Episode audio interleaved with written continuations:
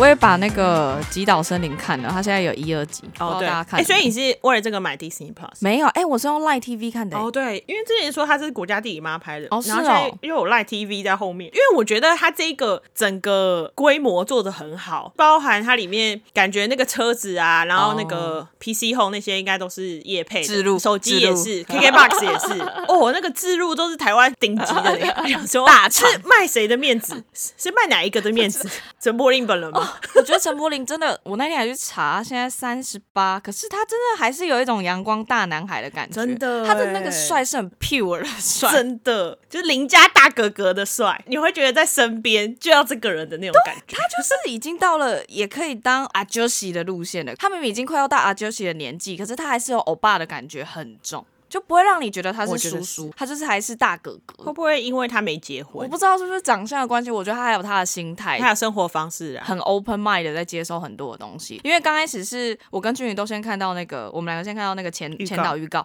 哎，他前导预告就拍的很好。我不是说那个什么什么来吧营业中做的不好，因为他也是很有知名。干嘛把这个来跟他比较？就是我们的内心。哎，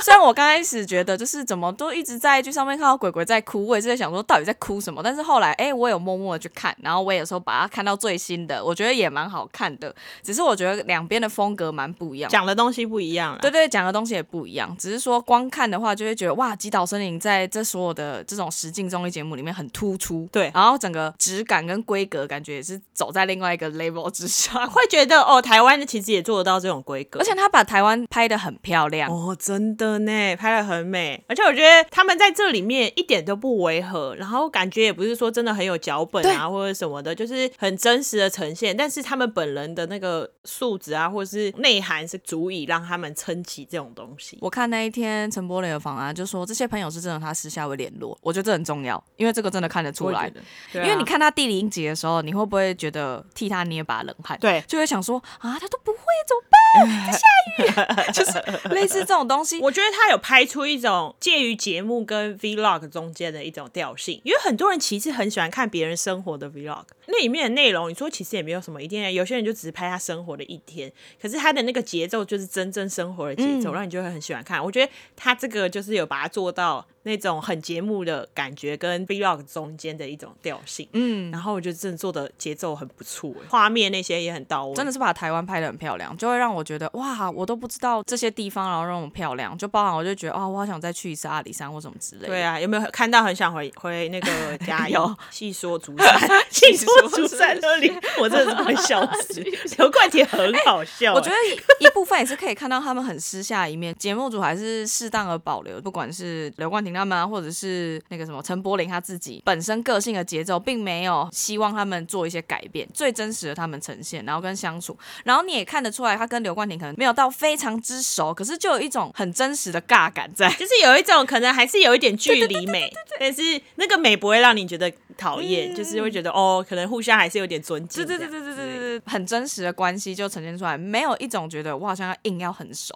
的那种感觉，没错，所以我很期待他跟桂纶镁，因为他们从很久以前就认识。其实我觉得可能可以看到他跟很熟很熟的人之间，跟一般熟或者是刚认识这种，我觉得就有差别。所以我觉得每个人进去那节目，可能拍出来的效果也不太一样。总之，非常我觉得是火花会不同。还有阿芙丽，阿芙丽超可爱，哦，阿芙丽超可爱，他们给他很多镜头，哎，对，节目里面有狗好加分对啊，不管他在干嘛都加分。对，哎，最近还有一个实践节目是那个罗 PD 拍的，你有看吗？就是那个奶奶去奥斯卡，有我有看，我觉得就是他跟另外一个一个男演员瑞正，然后明明就说要当他的经纪人，结果经纪人睡得比他还要晚。因为我觉得那个奶奶讲话很酷，她有一种，就是我们刚才看的时候，没有我们以前看影视的时候，我跟我妹就会说，她有点像我们我们爷爷奶奶那样，就是他们老人，就是讲他们老人有点怪，反正就是年纪到了很。比较大的一一些长辈们，他们就会有一种对生活一种很幽默的那种嘲讽的感，自嘲的感觉。嗯，就是有一种可能已经看尽人生百态，然后他们就会对生活上有一些很特别的见解。我觉得有时候会很喜欢听这些长辈们说的这些见解。我觉得奶奶也是，她有时候就会有一种哎，我不想管了那种感觉。但实际上，她可能还是会说一些她自己的想法，她会觉得很酷哎。嗯，可能我活到七八十岁的时候，也会像她这样，就是有一种哎，随便啦，反正都已经活到这样。应该会吧？都已经活那么久了，就会觉得差不多了。对于很多东西就会豁达。问题是，如果我现在三十几岁的时候就有这种感觉，就这样了。提前老化怎么办？提前老怎么办？好可怕！是不是应该活得积极一点？因为你有可能七八十岁才应该要这样。哎，我等一下，我们这一集说开场了吗？还没。哦，好吧，那先说一下开场。天哪，我们现在不知道为什么，自从上次休息比较久之后回来，每一集录都录超久。哦，对啊，剪得累哦。到底在干嘛？太多话想要跟大家分享了，他就是一直关在家里，真的没人一直讲话，开一些有的没的。对，正式开始，好来哦，三二一，Hello，大家好，我们是设计一分堂，我是 Fan，我是 James。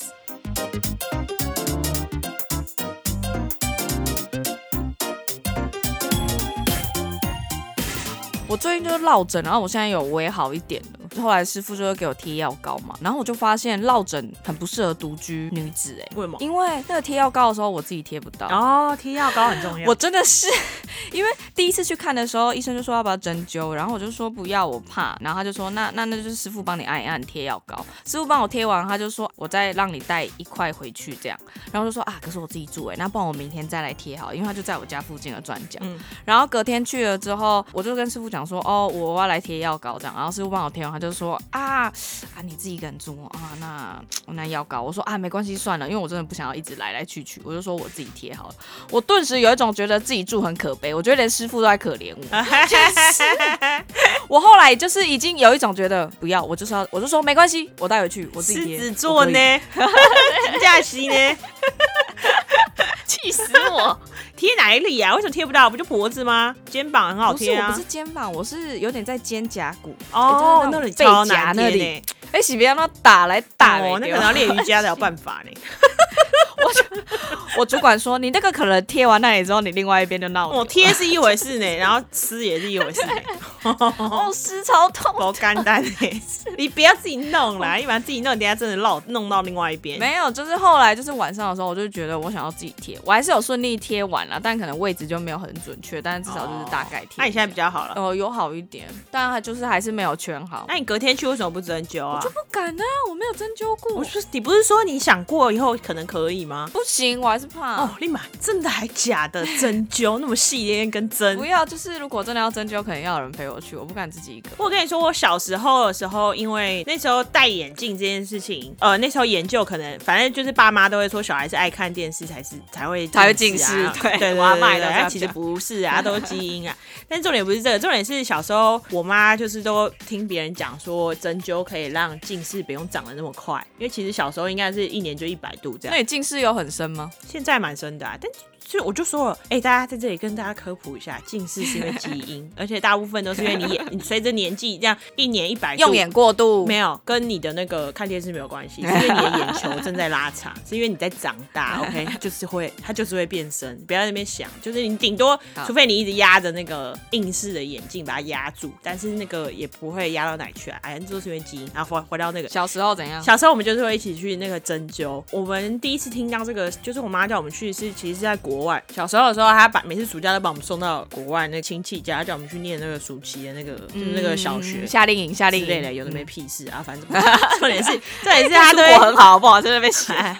哎，很累啊。等下回来就讲这个。重点是就是周末叫我们去针灸，然后去针灸就是是一个华人夫妻啊，他们就是在家里，然后我都记得我们就是会在他们家的那个地毯上，然后他就帮我们就叫我们躺在那个，然后针灸，然后你就会脚上面就是有一些很奇怪的穴道，他针脚对，还蛮。多是在脚上的，我不知道为什么，然后就会还有手四肢有没有用的其次啊？可我那时候觉得针灸这件事情真的超酷的，所以我从很小的时候就知道针灸这件事不会痛吗？没有，我就跟你说，就戳下去，因为他会确定一下他戳的是对的，所以他会问你说，哦，有没有就是感觉？他要知道他戳到穴道啊，不然戳到一般人皮肤也没什么屁用。那就是一点点感觉，那么细的一根针能对你有什么影响？啊，好可怕，因为它很长哎，然后它要戳进去很多，然后留一点点在外面。那么细的一根针，针不会真的绝对你怎么样，好吗我这里要讲真的很害怕打针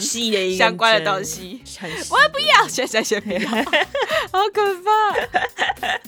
我觉得你应该尝试一下。我没遇过有人活到这个年纪没有吃过针灸毕竟哪很多好不好？我在这边征集没有针灸过，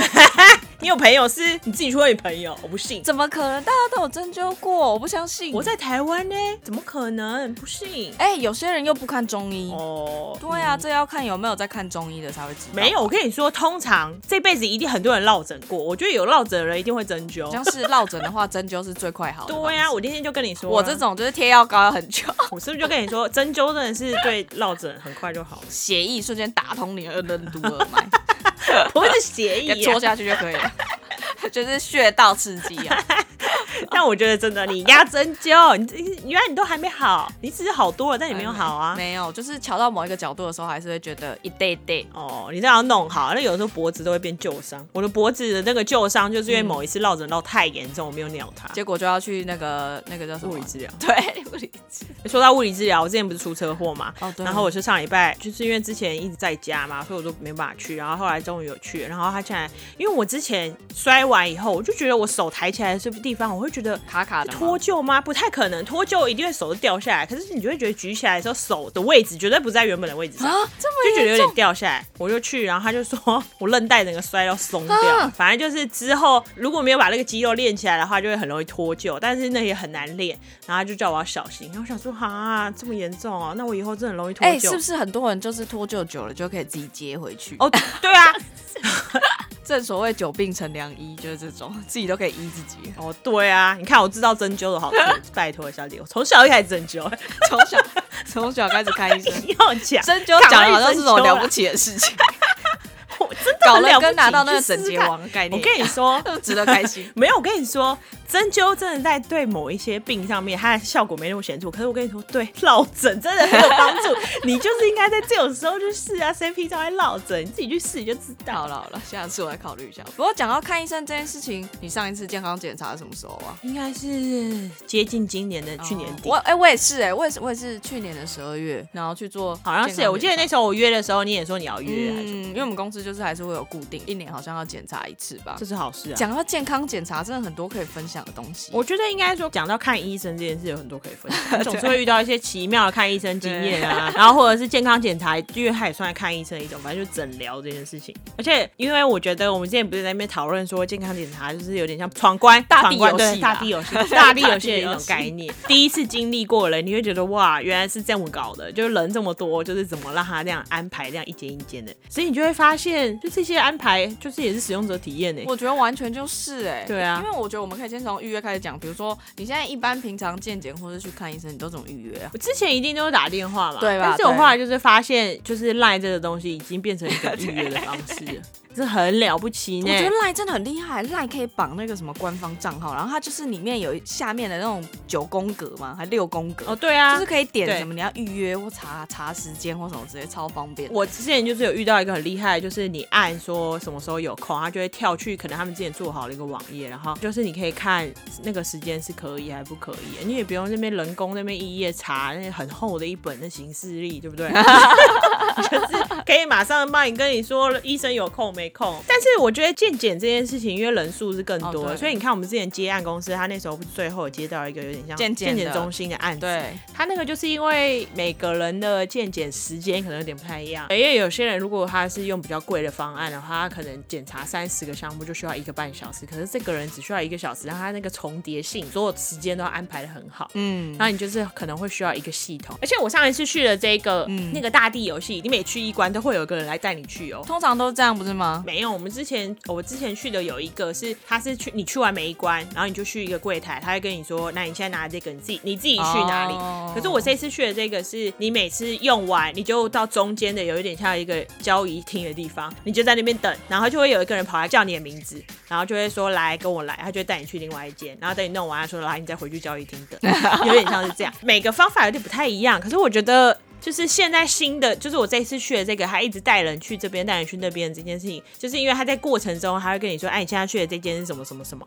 然后你要注意一下什么什么什么，就是他会讲的很清楚。但是他花的人力也比较多啦，这真是蛮特别。像我最近一次去的那个，其实因为他会通常健检都会分那种基础版的，一般的什么血压、身高体重啊然后之类的，对对对，方案有对对对基础方案嘛。然后基础方案完之后，就是看你有没有再加架构嘛，比如说什么超音波啊，什么什么乳房检查或什么之类有的没的。嗯，刚开始我去的时候，他是先让我在一层楼里面做所有的基础检查，他会跟你讲说第一关要干嘛或什么之类，但是多数都是医生，就是你看完这一关的医生会跟你讲说，那你下一关去哪里等？哦，就他可能没有人带你，但是他是用医生跟你讲说，那你等一下就是去检查眼睛，然后你等一下再去检查什么体重或什么之类的。然后等到这些全部都做完之后呢，再有一个人会跟你讲说，哦，你有加价购，然后你就去楼上，因为加价购显然就是你自己付费嘛，然后所以上面完全是另外一个世界，就是显然非常的高级，有分等，有分那个车厢。对，可是你其实说真的，当下的体验你会觉得很奇怪哦。其实通常你健康检查的时候，你都会有点紧张，因为毕竟是要来看看，就是因为我是一个很怕死的人，所以你通常都会有点焦虑。然后因为做一些检查疗程可能不是你平常熟悉的，所以我觉得有人带可以比较安抚你那个紧张的感觉。医院给人家感觉就是比较冰冷，相较于之下，你就是会比较紧绷一点。我自己啊，我自己去医院。但但但我觉得说到冰冷这件事情，其实健检中心他们都会把健检中心弄得比较跟一般的医院有一点不一样。我觉得那是好一点的健检中心，我去的还好，我没有钱 哦。我相信那种什么国泰 健检那种很高级的，应该会好一点。可能还是有分啊，但是就是因为有一些大医院里面，它会有一个附设的健检中心。然后之前比较小的时候，可能陪我爷爷奶奶去医院的时候，有时候就会看到健检中心的门口，它可能本来就长得不一样，就是原原本可能都冰冷的那些白色的医院，然后突然那里有一个木头的门，打开里面的人呢，看起来好像都不是因为来医院心情不好。你知道去医院看遇到的人，可是脸脸上不会是心情很好，因为谁会想都皱起来就哦好痛哦，比如说是胃痛或哪里 之类的，就心情都不太好。就算是看病，可能心情都不太好。可是那里面的人看起来就不太一样，是还是有差。就是觉得哦，真的进检中心真的是一个蛮特别的。对。可是我觉得回到医院，医院的那个体验也会完全不一样。哎，讲到医院，就是因为我住的地方离那个更新医院比较近。其实我觉得更新医院已经算是数位化还不错。本人还没有去过很多家，体验过很多医院的线上服务哈，尽量不要啦。但是至少更新因为我觉得还不错，是呃，它可以线上挂号。线上挂号完之后，就我有一次我第一次去的时候，在那边一般的挂了医院的，比如说什么胃科，因为我肠胃都不太好，然后去看就要等超级霹雳无敌久，可能就等一两个小时。还有的时候可能一个小时只看五个人而已啊。你最讨厌就是你等了一个一两个小时进去看就三分钟，医生就说啊没有这个你就是那个太焦虑了，肠燥症，拜拜没事，去领药。哎，气死！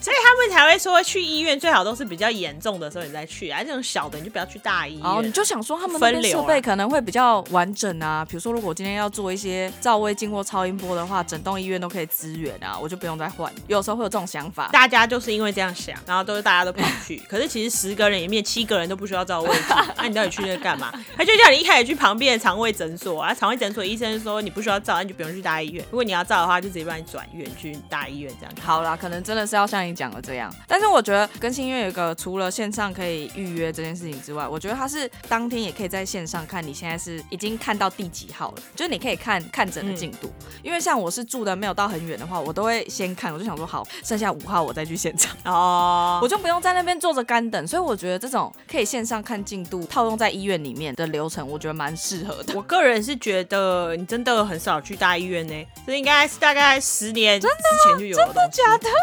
哎，尽量不要去吧，因为我之前常常都陪我爷爷奶奶去各式各样的医院，因为他们最常，就他们当然本来就在新竹，所以新竹的大医院也有去。但是我奶奶因为一些病有关系，所以她蛮常定期要去北荣的，就台北荣总，在那个石牌那边。就像比如说像我刚才说的那个分级，就是诊所，然后再来是医院，然后北荣其实是已经是最高等级，就叫好像叫医学中心还是什么的。就是它已经不是叫大医院你真的什么都懂哎、啊，太厉害对，没有，但但是 连这个医疗都有涉略哦。哎，就是这种东西你不需要平常要懂，而是有遇到才要知道。但是反正医学中心这个我记得应该是啊，医学中心应该是最高等级的，所以它的那个设备，因为可能拿到政府的款项也很多，所以就是那些体验那些东西也做的很好比。较先进，它应该也是最早，就是你去那个看诊的时候，因为最早的时候你是要敲门，然后跟门口那个护士说：“哦，我来了。”你就是你要报到这件事情。但他应该是最早可以做插卡的那个，嗯然后插卡会自动排，它有分过号跟一般的。但是以前的话，全部都人工的话，那个护士有时候可能会让人家走后门。你比较熟的，他就帮你插号擦的比较快。但是如果完全靠机器的话，就不需要有这种事情。他就说立蛋姐，立蛋姐，立白蛋姐对而且而且因为北楼啊，它的构造是有很多栋，可是它有可能会分说，比如说这一栋拿来看门诊，可是你看门诊完了，医生可能叫你去抽血，然后去拿药，然后去照什么，可是要去的地方都不一样。哎、这个最焦虑了，对通常都是我去看病也都会找不到，我想说我现在到底要哪一栋进去，然后他在哪一馆，然后在哪一对楼，，而且因为北龙是最多老人家去看的地方，因为它毕竟是农民医院嘛，嗯所以那时候去也会遇到很多那个农民或者农眷。嗯然后他们就是有发展一个服务，是他们请了很大一批志工吗？我不确定是义志工还是什么之类，然后他们是会带人走的，就是有点像刚才说的健检中心这样。哦。就是如果遇到老人家，他们是通常会叫那个志工来，嗯。就比如说会带着爷爷说他要去一楼抽血，然后抽完血以后，抽血那边人会再叫一个，因为他们那志工就会带去以后就走，然后再叫一个志工来说，那你你可以推这位爷爷去呃领药那边。嗯，就是这很他需要、欸，会有一个这样带领的服务，就这个服务做的很好，嗯。而且那些职工们都会知道这一排电梯会比较多人，他会知道这个时间你要去坐另外一个电梯，而且有的医院电梯还会分说这一台只能到什么几楼几楼哎，然后下一台还要再到几楼超复杂。他们还有分病床电梯 一般大客用地，病床电梯就要很大，因为可以塞病床进去。可能开刀完要用的那种，而且他们那个批价跟领药又要分开，就是批价是付钱的地方，然后领药是另外一个地方。去医院也都会不知道想说，我现在到底是要先去柜台吗？还是我要直接去插卡？然后插完卡之后，我到底又要再去哪一边领药？我觉得医院是一个很复杂的地方，很需要引导。所以引导这件事情做得好就很重要，嗯。而且像那个有的时候，就是如果你去，他们可能有一整层是做那种断层扫描、嗯或者是 X 光的地方，但你一进去的时候，你会不知道你要去哪里，然后他就会在地上画那个颜色的线，他就会说，来，你现在开始跟着蓝色的线走，然后你走以后就发现哦，这里蓝色转弯，然后你就跟着转弯，然后反正你就一直跟着它，跟着最后你就会找到你要走的地方。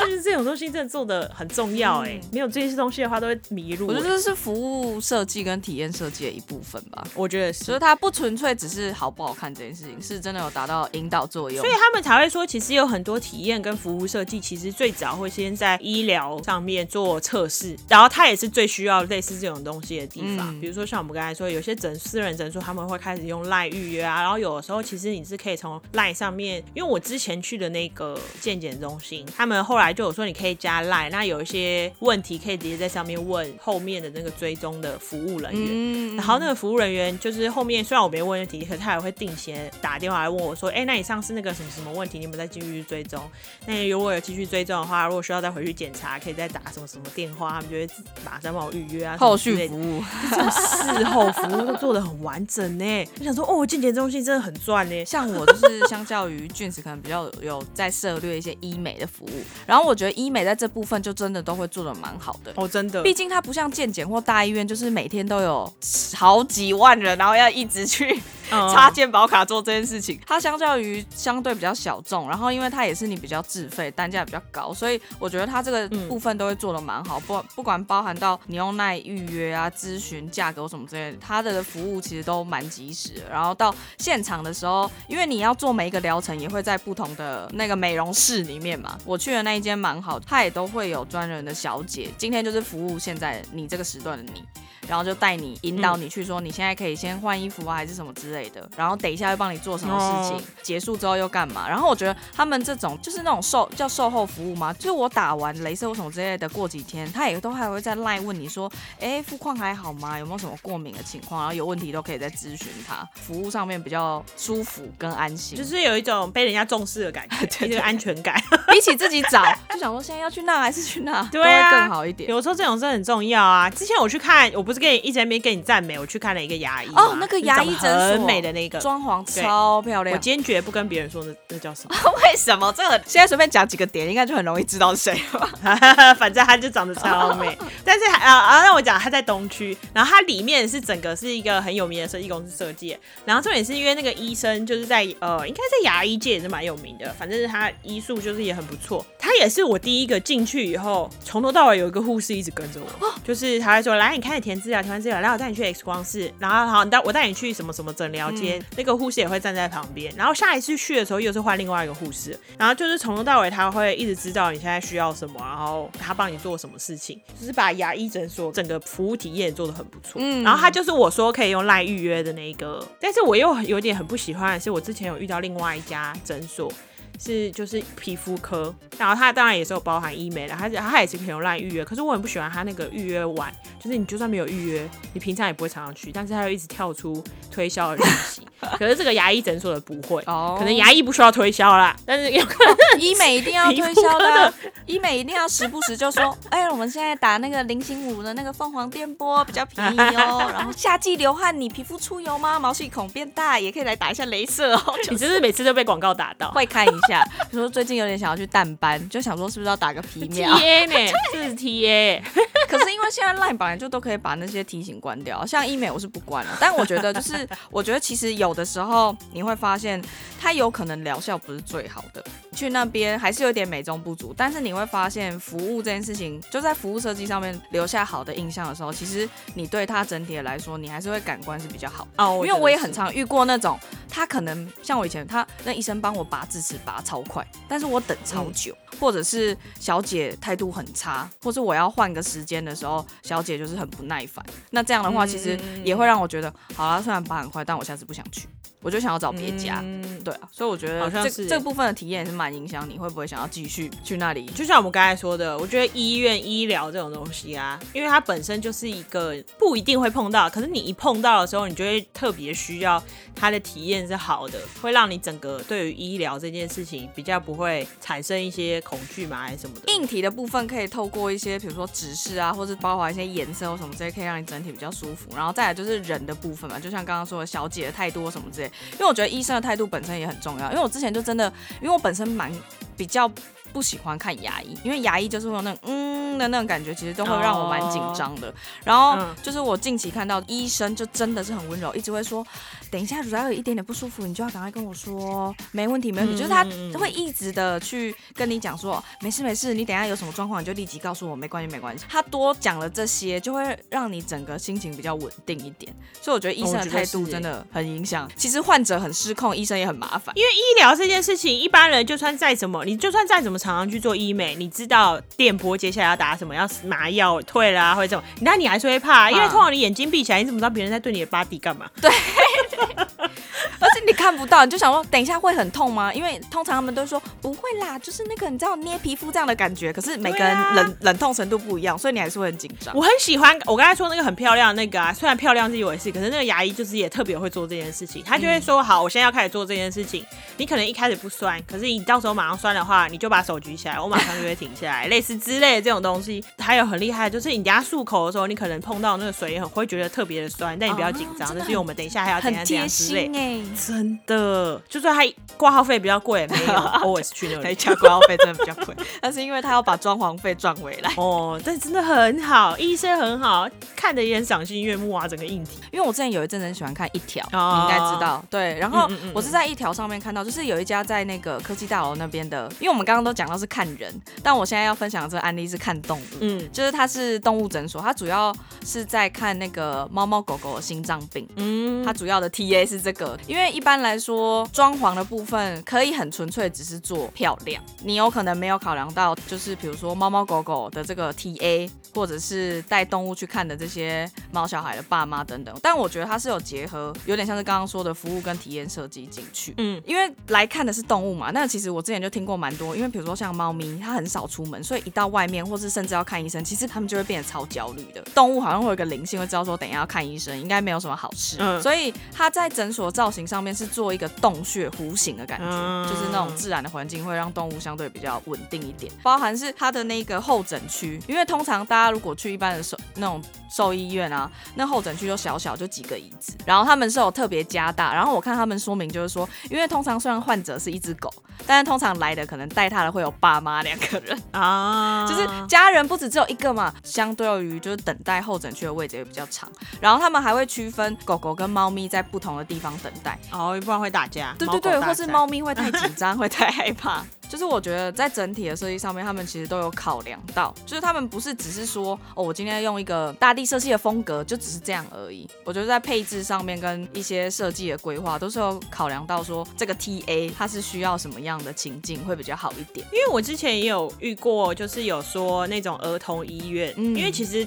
台湾还是有某几家是专门整栋都是给儿童看的儿童医院，嗯然后他们其实里面的有一些设备啊，包含连厕所这件事情。他们可能也有分小孩子去的厕所，有点像亲子厕所那样，它的那个数量比就会比一般的男女厕所比率还要大一点。然后那个整个空间啊，那些规划都很重要。刚才说医院的服务设计这件事很重要，然后我觉得服务设计最重要的就是你要先考量到你服务本身跟受众本身是谁，所有的观念一起考虑进去的话，那个体验就会整个就会整个提升起来。我发现就是很多这种医院在重新做规划跟设计，他们其实都会走一些比较暖色系或大地色系，因为就会希望让大大家可以放松下来。然后我就回想到，因为我小时候有一阵子，就是我奶奶很不想要我们看西医，所以我爸都会带我们去一间中医诊所看。回想起来，我就会觉得中医诊所真的会比一般的西医诊所来给我更不会那么焦虑，然后会比较舒服的感觉。我觉得是哎、光是那个柜台后面那个很多抽屉的那个药柜，然后然后重点是味道也有差，因为你一进去那个中药就是有一个就是中药味，那个味道就会有一种虽然是药味，可是会有一种比西医的那种消毒水的味道，让人更放松一点啊。然后我觉得台湾的中医诊所都会都会很奇妙的那些器材，可是那些器材跟西医的器18 材看起来不一样 之类 的，或者是那种紫外线光。紫外线吗？还是红外线？哦，红外线啦。就是都会有一些光疗啊，不是那个指甲光疗哦，是那个照一些什么阿法、贝塔还是什么之类的那哦，种。对啊，而且它会有很多就是推拿后要热敷的那个热敷袋啊，那那个。我觉得差别就在于，我觉得医当然就是比如说，因为中医通常都会木头的东西居多，所以我觉得本身木头给人家感觉就会比较温暖一点。然后我觉得再来真的是味道，中药材就是从自然大地植物里面取出来的啊，所以它相较于就不是那种很人工跟机械化的东西。我不知道有没有人在爱药膏味道，但我其实我觉得有时候闻那个药膏味道蛮疗愈的。哦，我觉得是哎、对啊就是真的还是有差哎、我之前我忘记之前哪有哪一部韩剧，然后我记得就是有李栋旭，然后他是演一个韩国的中医诊所的医生，你知道我在讲什么？哦，我不记得，我只记得他跟那个他演律师的，我忘记医生。好，我忘记那部戏叫什么，但是重点是他那里面他的那个诊所啊，就整个是木头的。哎，可是我应该印象没错吧？反正我记得 没关系这不重点。啊好，然后重点是我那时候就就像你说的，我们家小时候我奶奶也会有时候带我们去看中医，然后吃那个中药，有时候讨厌中药哦她买那个中药，然后炖那个就叫你吃。然后重点是我以前小时候真的有想过，就是说如果真的想当医生的话，比起西医，我比较想当中医，至少还可以帮人家针灸，觉得很酷。还是我应该去学一下针灸，然后我帮你，我帮你针。你练习你同学吧，我不要。那种医生，医生不是通常都会互戳吗？就是我就是那种拿针，因为你没有练习的对象，所以你只能互打我。可以答应我有证照以后再再试尝试你，谁要给你证照？等你有证照再说。很坏、好好可笑怕哦。那我觉得蛮有趣的啦，就会觉得颜色跟味道。果然是一个哦会让人影响人当下心境跟心态的东西。服务这件事情，虽然你有时候会觉得那很多东西应该是要从有形的硬体上面去体验，哦哦或但其实无形这件事情其实也会影响很重要。讲的真好，对，就是这样。然后还有另外一个，我猜应应该也蛮多人有看过，就是戏子区的卫生所，然后好像是设计研究院执行，反正他就是第一次把服务设计导入这种卫生所的机构里面。嗯。我觉得我在看这个案例的时候，很跟我们的工作有一个连结性在，他们也会有 TA，就像我们在做产品的时候也会有 TA，嗯。他们要做这种场域的优化，可能 TA 会是有医生跟志工，但是他们的面向是要可以方便好管理跟好清洁。嗯，但是又有受众是一般的民众，所以就有不同同的两个面向要去顾。可能比如说他们就会发现说，因为你通常如果假设你是固定好哦，这边就是领药的，那边又是什么的话，因应一些比如说流感或疫情的话，像现在如果疫情可能就要要再有那种签名的地方啊，然后跟候诊区啊、跟等待区什么之类的，他们就会把很多东西都做模组化，像是 component 的概念。我觉得这件事情也蛮重要，就是可以模组化的移动这件事情。因为之前我看这案例的时候，也有看到这件事情，然后我觉得这个东西就是一个最大的设计重点。因为其实我觉得所有的诊所啊，他们到时候会这里贴一张纸，那里贴一张纸，就是因为每次的规定都不一样。他有可能说，今天你就不应该去这一间，你就应该去那一间，所以你就不应该在这两间上面直接写好固定的东西，因为这是药可以换的。然后我之前就是在大医院的时候会看到，他们会把那个诊间上面说这里今天是什么科，那个东西会变成一个可以活动的牌子，包含医生的那个名字啊，那些东西都是可以活动的，或者是他们知道每一个诊间今天可能会有一些不同的规定，然后有可能今天这个如果是心脏血管科，他就会说你一定要量了血压再过来，所以他就会把门口都放留一个区域是可以放纸进去的，比如说糖尿病的，呃，就是先量了血糖来过来，那他就会插在那个门口的那个牌告上，就会贴你一定要量了血糖，然后有拿着那个血糖纸过来才可以进诊间。就是我觉得这些东西你一定要先想到模组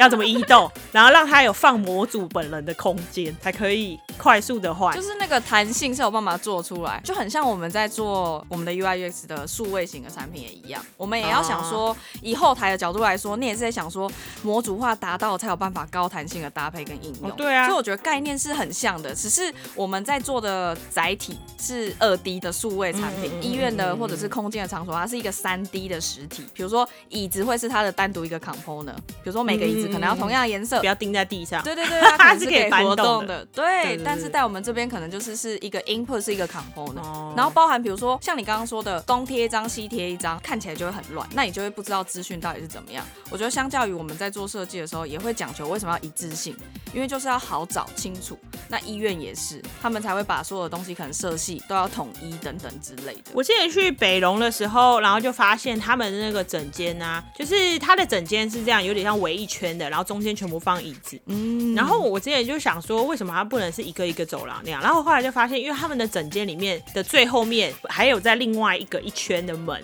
就是他们的整间是跟整间之内可以互通的。然后有没有想说，为什么要留一个暗门？然后最后你才知道，因为有一些医生他会两个整间移动，然后他就是为了让效率高一点。你说先看完这一整，然后下午的时候换另外一整？哦，不是不是不是，他一次就在两个整间里面运作这个医生。比如说这个医生他现在先叫一号的时候，他会先把二号先放去那个整间先 ready。他可能那个整间护士先帮他做一些事情，然后有时候有可能是他那边是一个实习医生在看。可是如果实习医生常常会遇到一些问题的时候，就主任医师他可以马上的跑去支援，所以他就会常常在两个房间里面互相的移动。那他后面留的那个暗门，他就是有一些就是是会一直开着的，有一些可能是一直持续关闭的，就是因为他可能是不同的医生。就想说哇，这件事情也是一个蛮特别的事情，很有巧思哎。对啊，所以我觉得医院模组化很重要。嗯，component 很重要嘞，对，这很特别。在使用者来说，对于那个情境最有帮助的，其实就是你真的有考量到这一个东西到底是在什么情境上要做运运用。比如说，我就看到他们有个巧思，就是咨询处的旁边就会贴一个看诊的流程，大概是这样。哦，你要先挂号，然后再去找诊间，然后再领药。因为通常很多时候志工就是一直在回答同样的问题。对啊，因为你你们如果没去过，你就会阿公阿妈很容易忘记，就会说啊，那个小姐，我现在要怎么做？对对对对对对对，来，你看这里我们。有贴就不会发现，其实他们都很细心，因为他们可能都会常常遇到一样的问题。我觉得是没有空一直回答你，那他们就会发展出自己的一套那个流程系统。这样你不觉得这个也跟我们就是在做设计的时候很像吗？当你一直在重，就比如说医生他们一直重复在回答某一件事情，久了之后，他们就觉得那这是做成一个模组跟公版的东西好了。就像我们一直沿用到某一个 component，就会觉得我们把它做成 component 了。你一直 copy past 同一个同一个一条的东西的时候，想说我到底干嘛不做 component？对，因为你发现你下次要改。还是要改一百个，真的，到底在干嘛？反正我就看到最后，就是阿公阿妈就说啊，那几下就红背了呀，就是很清楚啊，就会觉得真的有实际的帮助到当地的民众，就让他们觉得整个体验变好。我觉得不只是阿公阿妈，就是那些来看病的人，我觉得连医生在里面也会觉得整体更方便，然后更流畅，然后可能志工也会比较好引导。然后他们也有把这个东西变成一个有点像是我们所谓的 design system，嗯，就是一个规范书，然后希望可以沿用到其他的地方。他们连那个就是印出来的那个纸都有思考到说啊，我们现在固定做一个 template 的档案，然后让大家可以用 Word 改，然后里面的字体也用开源的，就是这样大家就可以套用、嗯这些细节的东西，他们都有顾。因为其实我自己在做设计的过程当中，我觉得当然在 UX 这种体验或者是服务设计，相较于在大家心中还没有那么的普遍，跟知道它到底影响性有多大。但我觉得透过我们举例的这些东西，我觉得就可以反观知道体验真的是蛮重要，也就是 UX 真的蛮重要。只是如果今天我只是纯粹做一个重新场域的粉刷，或是换个颜色跟风格，其实它终究还是没有解决医生遇到问题，或是民众找不到路的这些问题。那真正可以让你觉得看病流程很舒服，然后或者是你购买流程很舒服的，其实是呃你观察到那些情境遇到的痛点，然后并且去优化它，哦才有办法达到现在的效果。我觉得是所以我觉得体验真的很重要，希望透过这一集让大家知道没错。这件事情。而且尤其是因为最近疫情这件事情也是一个蛮重要的。其实你看现在疫情的那个规定，基本上都一直在修正，就是今天七加七，明天昨天十嗯加七。然后一下要三加四，一下零加七，这种东西，就是我们后来都会说，等你真的遇到你再去查就好了，因为你今天看到你知道，跟明天可能又不太一样。但我觉得台湾这个地方，就是至少我我是不知道，现在好像没有特别一个地方是你可以马上就可以知道你现在要去做的事情是什么。嗯就是每个人都还是要特别查一下。然后我有时候就在想，那如果比较年轻的人，他们可能没有办法那么快使用到某一些服务的，或者是一些老人家，那他们真的很难会知道这件事，他们就必须要打电话进去。嗯一九二二还是什么之类，可是那个电话又没有那么容易打。就我觉得像有一些这种服务的地方，就不知道有没有办法让他可以做得更好。因为我之前不是跟你说我接一个案子是就是帮人家设计类似这种防疫的 app 的这种，对，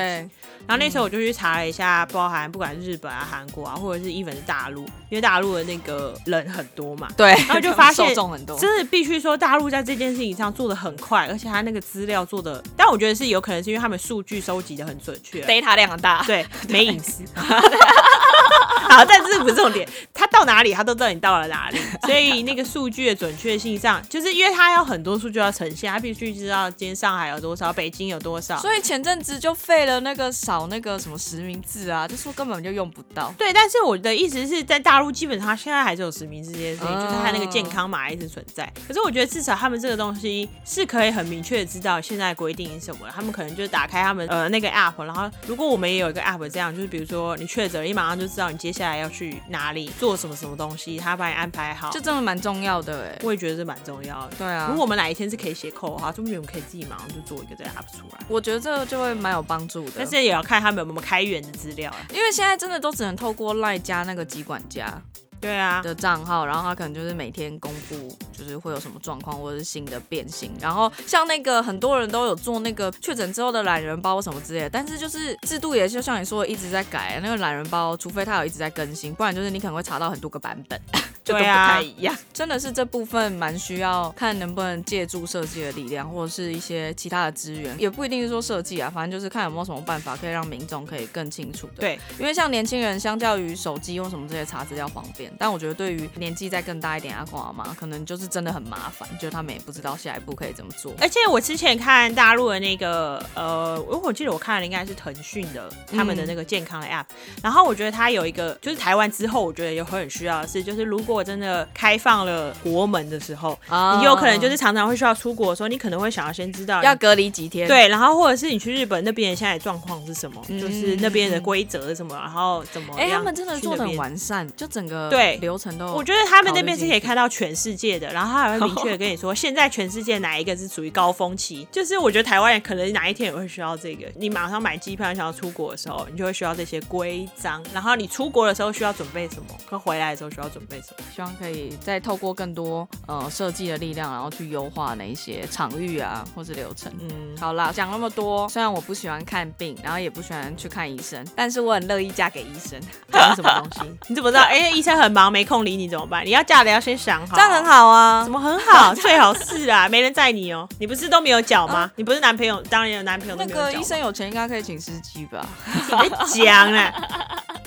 而且我一定是那种，就是我看很多医师娘，然后这个那个柜台小姐牙珠什么这些都要自己挑，我一定要自己挑过，太危险，不能太漂亮。挑丑的，对，好坏哦！你怎么这样、啊？不是丑，是看起来比较朴实一点的。这样真的很偏见。没有，就是有个感觉，好吗？哎、我真的听过很多医生的老婆都会去那个把关，哎、连我们以前的公司的那个老板娘也都会把关那柜台小姐啊。哦，对，以前那个是哎，哦是哎，哦真的呢。我们现在都没有柜台小姐，我们这样是不是在教坏现在的观众？讲干话，讲干话，想这个听听就 好。啦，好了。差不多，差不多。反正这一集就是分享服务设计的体验吧，就是之前比较少讲到而。且最近大家也会常常接触医院啊，对对，希望大家都平安。呃，我昨天已经有那个自己快筛过了，现在是一条线，很正常，安全我。昨天有快筛，因为我早上去公司的时候觉得，哈，怎么身体突然觉得有点开始怪怪、热热的。然后我就跟主管说，我就说，哈，我可以请假回家快快筛吗？然后我们老大就说，没必要吧，你去跟那在个公司快筛就好了讲对，然后快筛完以后就没事。然后结果下午发现，哦，原来是我那个要来了，因为下午就那个来。你看你自己在那边吓自己。现在真的是每天看到确诊的数量，都会不禁怀疑自己真的没有吗？还是已经得过好了？我觉得可能很多人就其实没症状，有些人是说喉咙喉咙痒一点点，然后就马上就没了。然后其实你去检查，哦，已经有抗原了，好啦，祝大家身体健康，说完祝大家万。事如意。好烂，好烂，今天就这样，好啦，拜拜拜